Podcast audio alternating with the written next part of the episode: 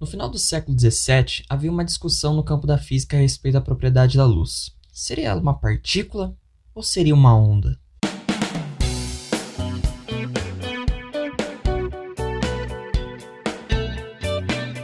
Fala aí pessoal, tudo certo com vocês? Espero que esteja tudo bem com você e com quem está ao seu redor. Eu me chamo Walter e sou criador aqui de conteúdos do V2Cast. Bom, nesse episódio aqui é, eu irei falar sobre, como o título já denunciei para vocês aí, claro, sobre dupla fenda, efeito fotoelétrico e dualidade onda-partícula. Só de ouvir esse assunto parece que vai dar uma cãibra aí no tímpano, né? Mas segura, calma, que pode ficar tranquilo que isso vai ser um assunto bem leve, super leve e muito interessante. Afinal, por que, que é importante ou foi importante descobrir qual era a propriedade da luz? No que isso ajuda a gente hoje? Fique até o final que eu irei dar um exemplo de como isso se aplica nos dias atuais, beleza? Bom, então chega de enrolar mais ainda esse carretel e simbora para mais um episódio.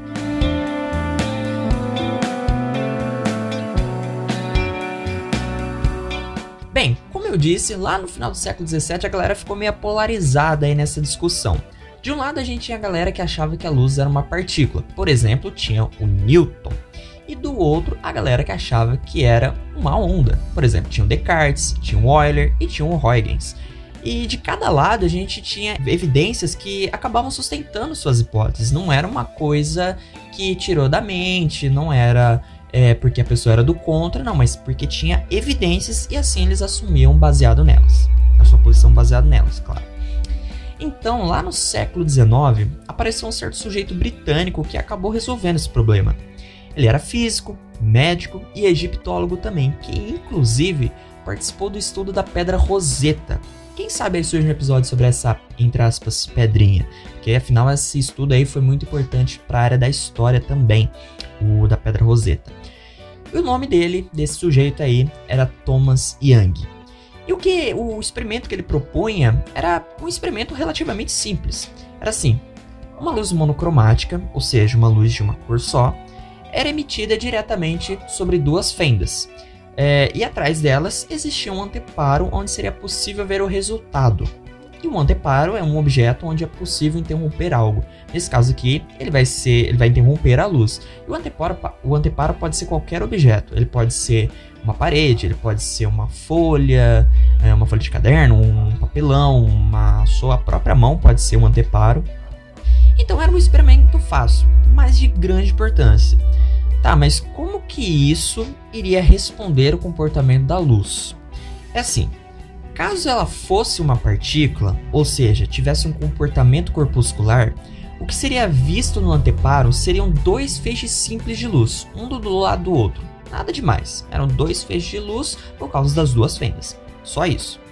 Agora, se ela fosse uma onda, veríamos uma sequência de padrões claros e escuros. Chamamos isso na física de padrões construtivos e destrutivos quando a gente fala de onda. Vou facilitar aqui o entendimento. Uma onda, ela possui um ponto alto, que é o pico, ponto mais alto dela. Imagine uma onda como se fosse uma montanha russa. Ela não sobe e desce. Agora você imagina isso como se fosse uma onda. Então ela sobe, depois desce, sobe, depois desce. Quando ela está lá em cima, que é o ponto mais alto, a gente chama de pico. E quando ela tá lá mais embaixo, lá, montanha, você tá descendo o carrinho da montanha russa, aí você chega lá embaixo lá, isso na onda a gente chama de vale, que é o ponto mais baixo. E daí, quando a gente tem uma sequência, ou seja, uma repetição de ponto alto, ponto baixo, ponto alto, ponto baixo, a gente chama isso de frequência. E daí, quando a gente tem o encontro de duas ondas, elas podem ser construtivas, ou seja, quando o ponto mais alto de uma se junta com o ponto mais alto da outra, a gente vai ter uma onda resultante que vai ter um ponto muito mais alto, vai ser muito maior, e um ponto que ele vai ser muito mais baixo do que a, as outras ondas. Essa vai ser a nossa onda resultante, com um ponto muito alto e um ponto muito baixo. Agora, ela também pode ser destrutiva, ou seja, quando o ponto mais alto de uma ela se encontra com o ponto é, mais baixo da outra, ou seja, o pico acaba coincidindo com o vale. E daí, quando a gente vai ter, vai fazer essa, vai ter o resultado dessa, dessa soma de ondas aí, a gente vai ter, na verdade, a gente não vai ter onda, porque uma vai cancelar com a outra. O pico de uma cancela com o da outra. E daí, nesse caso, se a gente não tem onda, a gente não vai ter o feixe de luz. Beleza? É isso que ele ia ver. Pois então, o experimento foi feito e o que ele viu foi exatamente o padrão claro-escuro que é o comportamento de onda. Portanto, naquela época lá foi concluído de vez que a luz era uma onda. Mas será que era uma onda mesmo? Ué, Walter, você disse que o experimento respondia e você ainda está em dúvida? Calma aí, calma aí. A ciência é uma caixinha de imensas surpresas. Como diria Mary Curie, abre aspas, estou entre aqueles que acham que a ciência tem uma grande beleza, fecha aspas. E essa beleza iria ficar ainda mais bela com Albert Einstein.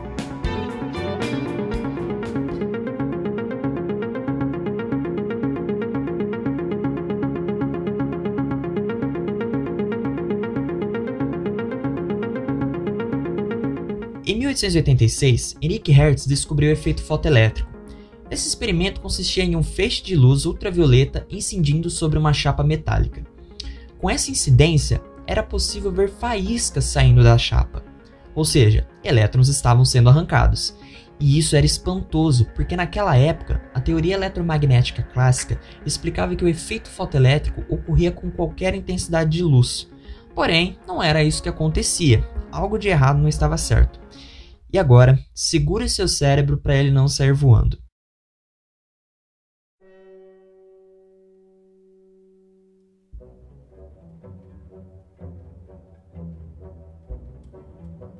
Uma onda é uma perturbação no espaço, não tem posição definida, não tem massa, são fenômenos que transportam energia e está sujeita aos fenômenos de reflexão, difração, refração, interferência, etc. Essas são as propriedades da, luz, da, da onda. Agora, uma partícula ela ocupa uma posição no espaço, tem massa, tem forma definida e pode se determinar sua posição. E daí, lá em 1905, quando Einstein ele foi explicar o efeito fotoelétrico, a única forma da luz poder arrancar os elétrons seria se ela fosse tratada como uma partícula pois somente assim explicaria a transferência de energia cinética para o elétron da chapa metálica. Então, para virar essa chave, Einstein utilizou a ideia de Max Planck sobre a luz irradiada por um corpo negro. Essa ideia dizia que a luz era quantizada, isso é, pequenos valores de energia, e era isso que acabava acontecendo no experimento. Toda essa explicação rendeu o prêmio Nobel para o Einstein e para o Max Planck, que o receberam mais tarde, lá em 1921. Beleza, Walter. Então você disse que agora, a partir desse experimento aqui, a luz é uma partícula. Sim, eu disse isso. Mas, e o experimento da dupla fenda? Como é que ele fica? Caiu por terra? É aí que vem a sacada, galera. Os dois experimentos são válidos até hoje e um complementou o outro. Logo, a partir desses dois acontecimentos, foi possível afirmar que a luz tinha dupla propriedade. Ela era uma partícula e onda ao mesmo tempo, só que daí depende como a gente vai aplicar ela, porque lá no caso da dupla fenda, ela teve, ela agiu como se fosse uma onda. Já no efeito fotoelétrico, a única forma de explicar o, as faíscas, que está, o que no caso eram os elétrons que estavam sendo arrancados, ela precisaria ser uma partícula. Então isso dependia, é, na verdade depende até os dias de hoje, de como a gente vai aplicar ela.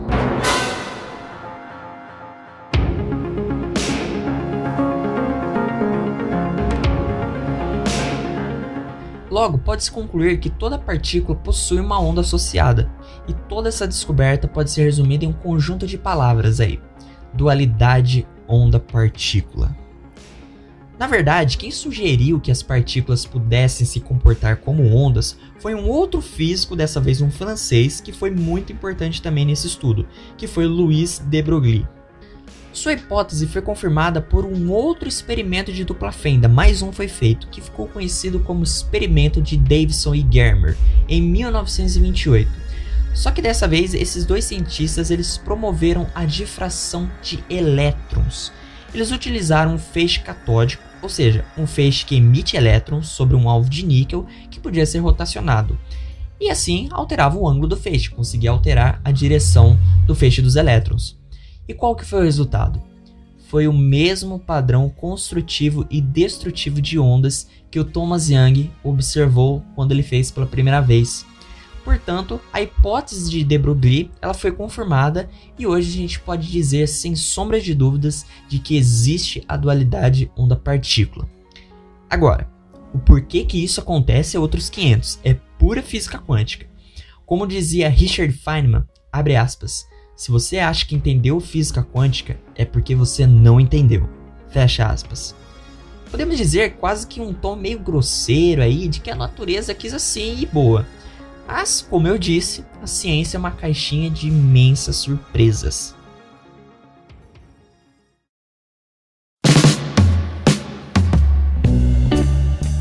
Você pode estar fazendo aquela famosa pergunta: aonde que eu vou usar isso daqui na minha vida, meu Deus do céu? Da onde, aonde que eu vou usar efeito, uh, efeito fotoelétrico na minha vida? Aonde? Então, graças a esse efeito, foi possível termos uma fonte de energia limpa, que é a conversão da energia solar em energia elétrica, através dos painéis solares ou fotovoltaicos, que também é chamado desse nome. Em uma placa existem vários quadradinhos, que a gente chama de célula solar. Cada uma tem dois componentes, duas células condutoras e uma semicondutora no meio dessas duas, que geralmente pode ser o silício.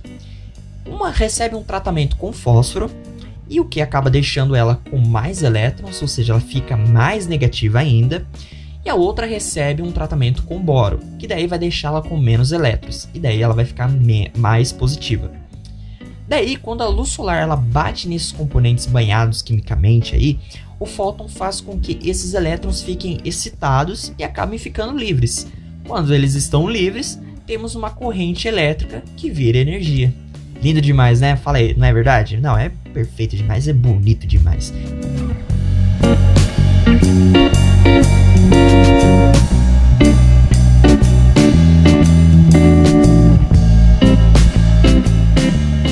Enfim, pessoal, chegamos no final de mais um episódio. Foi uma discussão muito interessante e bacana, onde pudemos aprender mais sobre a física que está ao nosso redor. A física é muito bacana de estudá-la, pois ela consegue descrever de uma forma incrível os fenômenos de todos os tipos. E quando isso não acontece, precisamos ser humildes e reconhecer que mais estudos e dedicação serão necessários para entendê-los. Bem, espero que tenham gostado de mais um podcast. Um grande abraço e até mais. Thank you.